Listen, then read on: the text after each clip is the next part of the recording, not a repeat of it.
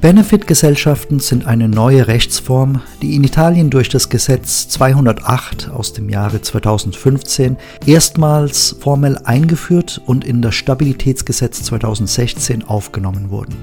Die Benefit-Gesellschaft soll den Gesellschaftszweck bei Eintritt neuer Investoren, dem Führungswechsel und Generationswechsel schützen und aufrechterhalten. Sie bietet mehr Flexibilität und Solidität im Falle eines Gesellschaftsverkaufes und garantiert die Aufrechterhaltung ihres ursprünglichen Zweckes von der Gründung bis zum Börsengang. Ziel der Rechtsform einer Benefitgesellschaft ist die Förderung einer bestimmten Art von Gesellschaft, die neben der Ausübung einer wirtschaftlichen Tätigkeit und entsprechender Gewinnverteilung einen oder mehrere Zwecke des gemeinsamen Nutzens anstrebt und verfolgt und verantwortungsbewusst, nachhaltig und Transparenz gegenüber Menschen, Gemeinschaften, Territorien und der Umwelt, kulturellen und sozialen Gütern und Aktivitäten, Gremien und Verbänden und anderen Interessensgruppen oder einzelnen Subjekten sowie sowie mit Personengruppen handelt, die direkt oder indirekt von der Tätigkeit der Benefit-Gesellschaft betroffen sind.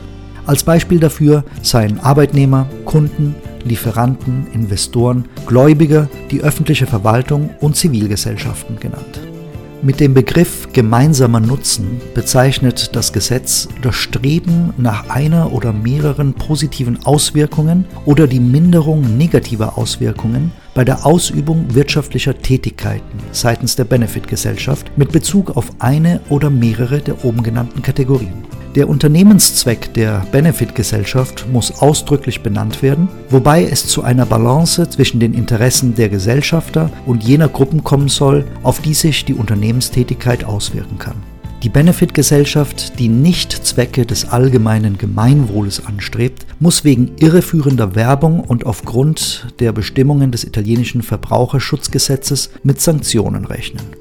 Ungeachtet der Bestimmungen des italienischen Zivilgesetzbuches in Sachen Kapital- und Personengesellschaften hat die Benefit-Gesellschaft im Rahmen ihres Unternehmenszweckes anzugeben, welche konkrete Art der Gemeinnützigkeit sie anstrebt. Gesellschaften, die beabsichtigen, ebenfalls gemeinnützige Zwecke auszuüben und noch nicht die Form der Benefit-Gesellschaft angenommen haben, müssen ihre Satzung entsprechend anpassen.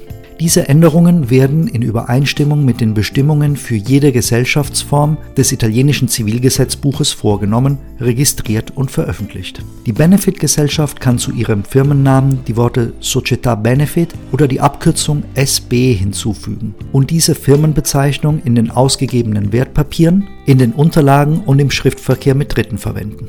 Die Benefit-Gesellschaft wird im Sinne und nach Maßgabe der Satzung geführt. Dabei soll es zu einer Balance zwischen den Interessen der Gesellschafter, der Verfolgung des Gemeinwohles und der Interessen der Beteiligten kommen.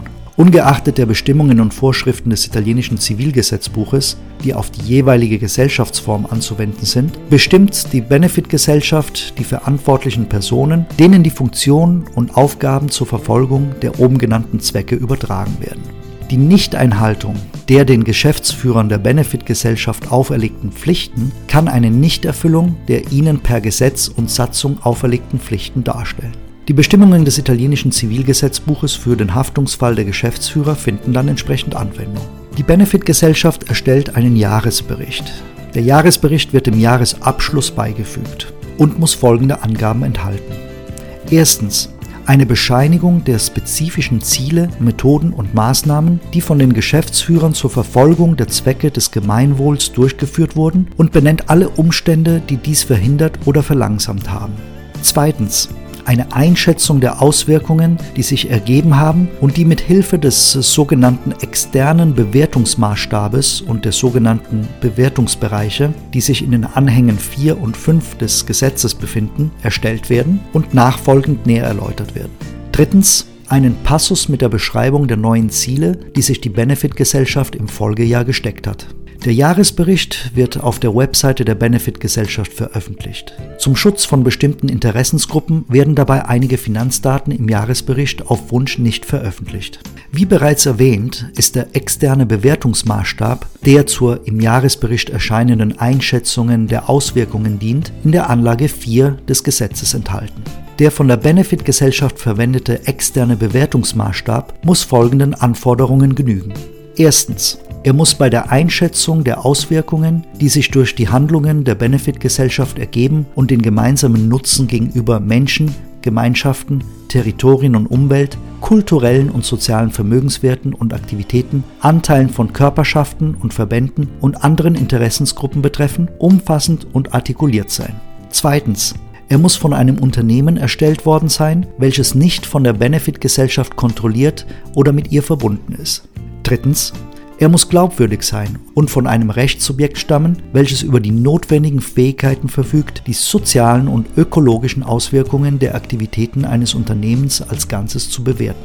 Der Bewertungsmaßstab muss ferner einen wissenschaftlichen und multidisziplinären Ansatz haben und einen gewissen Zeitraum für eine öffentliche Anhörung vorsehen. Viertens, er muss transparent sein, da die ihn betreffenden Informationen öffentlich gemacht werden. In Bezug auf diesen letzten Punkt müssen zur Erfüllung des Kriteriums der Transparenz insbesondere folgende Angaben gemacht werden. Erstens Erläuterung der Kriterien, die zur Bemessung der sozialen und ökologischen Auswirkungen der Aktivitäten der Benefitgesellschaft als Ganzes beigetragen haben. Zweitens Beschreibung der Maßstäbe, die für die verschiedenen Kriterien verwendet wurden.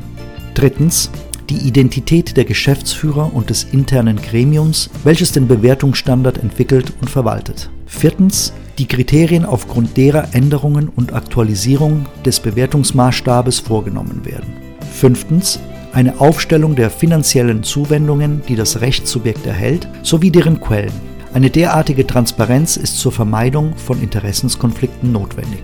Gemäß den im Gesetz verankerten Bestimmungen muss die Einschätzung der Auswirkungen folgende Analyse- und Bewertungsbereiche umfassen. Erstens Bereich Corporate Governance um den Grad der Transparenz und Verantwortung der Benefit-Gesellschaft beim Streben nach dem gemeinsamen Nutzens beurteilen zu können, und zwar unter besonderer Berücksichtigung des Gesellschaftszwecks der Benefit-Gesellschaft, des Grades der Beteiligung der Stakeholder und des Grades der Transparenz, Richtlinien und Praktiken, die von der Benefit-Gesellschaft angewandt werden.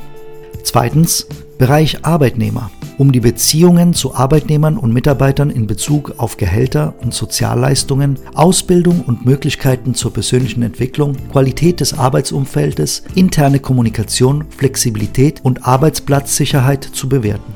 Drittens Bereich andere Interessensgruppen um die Beziehungen der Benefit-Gesellschaft zu ihren Lieferanten, zum Territorium und den lokalen Gemeinschaften, in denen sie tätig ist, zu bewerten, freiwillige Aktionen, Spenden, kulturelle und soziale Aktivitäten sowie alle Maßnahmen zur Unterstützung der lokalen Entwicklung und ihrer Lieferketten. Viertens Bereich Umwelt um die Auswirkungen der Benefit-Gesellschaft mit einer Lebenszyklusperspektive von Produkten und Dienstleistungen in Bezug auf den Einsatz von Ressourcen, Energie, Rohstoffe, Produktionsprozesse, Logistik und Distributionsprozesse, Nutzung und Verbrauch und Lebensende zu bewerten.